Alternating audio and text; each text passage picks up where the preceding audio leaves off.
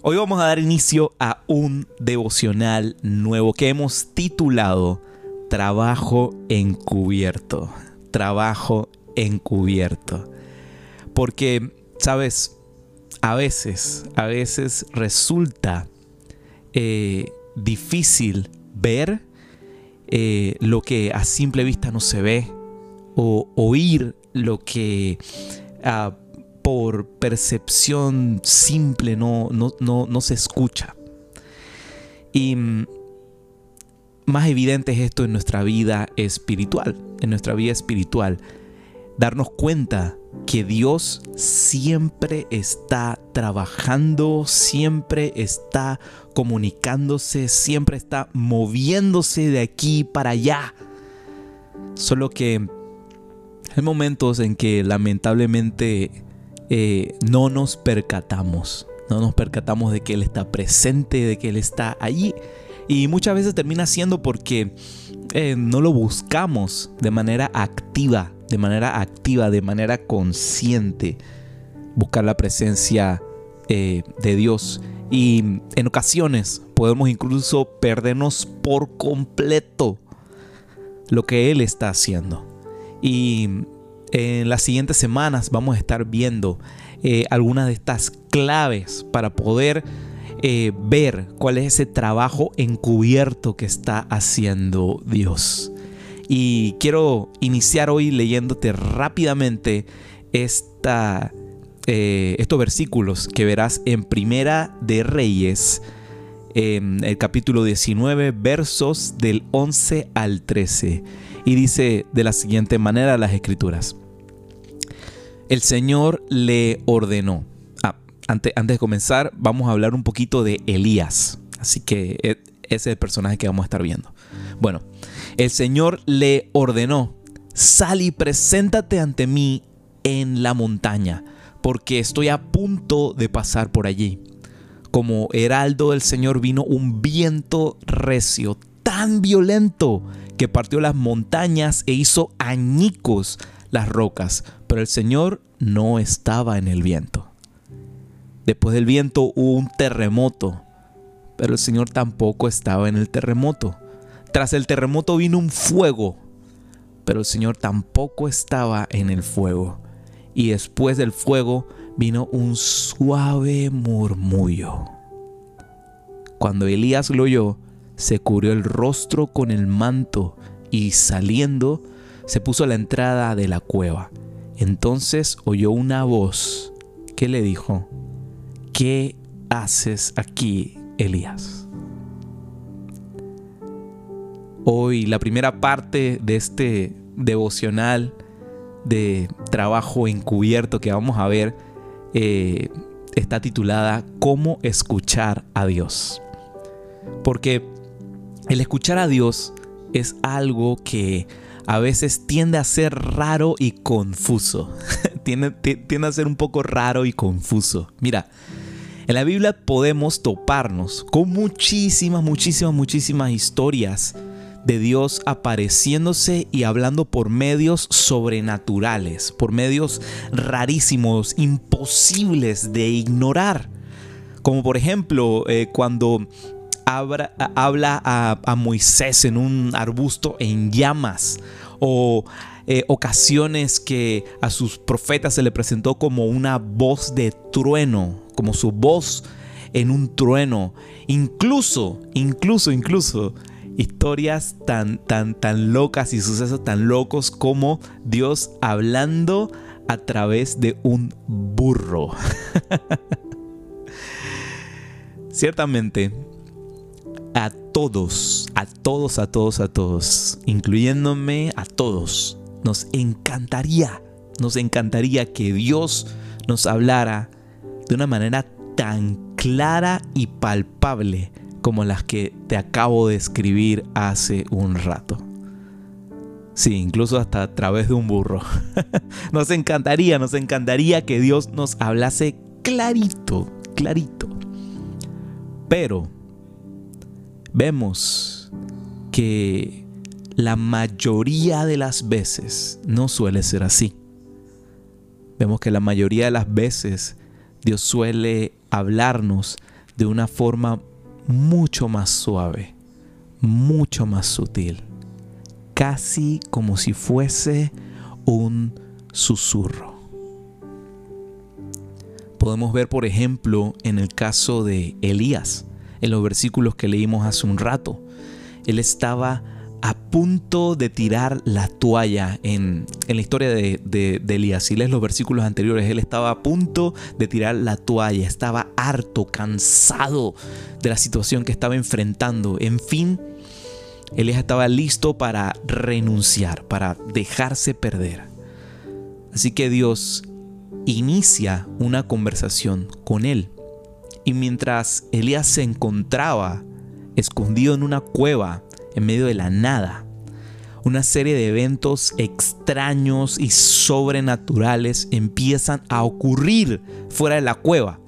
Y desde la cueva, Elías comienza a ver todos esos sucesos extraños y sobrenaturales, aquel viento partiendo la montaña en dos, el fuego, el terremoto, en fin, ve todo ese cósmico que estaba sucediendo fuera de la cueva. Pero después de todo ello, después de todo ello, escucha una suave y apacible voz, un susurro. Y en el momento que decide salir de la cueva, es que escucha la voz de Dios. Justo en ese momento es que escucha la voz de Dios. Mira, si somos 100% honestos, 100% honestos. Si te, si te colocases por un momento en los zapatos de Elías, igual, igual hubiéramos esperado a Dios llegar así con bombo y platillo, así haciendo una bulla tremenda, de una manera espectacular, ruidosa, obvia al ojo humano, en medio de un huracán, en medio de un incendio, en medio de un terremoto, y de repente pensaríamos, ahí viene Dios, ahí viene Dios, Dios todopoderoso, el creador de los cielos y el creador de la tierra y del universo infinito en poder. Porque a veces olvidamos que la mayoría de veces, la mayoría de veces, Dios prefiere hablarnos en susurros, ya que es amable y tierno con nosotros. Sabes, tenemos un gran regalo un gran regalo de parte de Dios mismo, que es la persona del Espíritu Santo que está con nosotros, viviendo en nuestro interior. Por eso puedo asegurarte, asegurarte, asegurarte, asegurarte que podemos escuchar a Dios aquí mismo, porque lo tenemos mucho, mucho más cerca de lo que pensamos. Pero mira, Aquí es donde está la clave. La clave es lo siguiente. Y es que el mayor problema que solemos enfrentar cuando queremos oír la voz de Dios es que para poder escucharlo debemos bajar las revoluciones, tranquilizarnos, debemos callar el ruido del alma para poder escuchar a papá hablar. Porque durante el día, uff, tenemos toda clase de cosas sucediendo, temas de trabajo, de familia, de estudios, qué sé yo, em, manejando en la mañana eh, el tráfico de la calle, la bulla, o sea, tenemos tanto, tanto, tanto, tanto. Vivimos hoy en día en en, un, en una temporada, en una época en la cual estamos sobreestimulados. O sea, tenemos tanto sucediendo a nuestro alrededor que nuestra atención se ha vuelto la moneda de pago hoy en día. Mira, me, causa mucha, mucha gracia a veces de que eh, tendemos a ver en internet y en, y en, muchos sitios servicios gratuitos, como por ejemplo lo que es, eh, qué sé yo, las redes sociales, por ejemplo, las redes sociales, que son servicios gratuitos para comunicarnos entre nosotros, pero que al final cuando estas cosas son gratis, ¿sabes con qué estás pagando? Estás pagando con tu atención. Estás pagando con tus ojos. Estás pagando con tus oídos. Está captando tu atención. Es difícil hoy en día. Porque estamos ya súper acostumbrados a que todo robe nuestra atención. Es cada vez más complicado el detenernos, el tranquilizarnos, el callar y escuchar. Ahora te pregunto, ¿es posible escuchar el susurro de alguien llamándote mientras estás de repente con los audífonos escuchando música a todo volumen? O no sé, mientras estás en una em, reunión entre amigos, con bulla y demás, es posible que de repente alguien esté por ahí un poquito cerca de ti hablándote así, bajito, con un susurro. Es posible que lo escuches. Es posible que escuches a alguien mientras, así susurrándote, mientras estás en la calle lleno de preocupación en medio de tráfico y que te está tratando de hablar así. Es posible que lo escuches. Te pregunto, ¿cuándo fue la última vez que tuviste todo, todo, todo, todo a tu alrededor? Hiciste el ejercicio consciente de guardar un tiempo de calma y escuchar profundamente el susurro apacible que dice, aquí viene Dios. ¿Cuándo? ¿Cuándo fue la última vez que lo hiciste?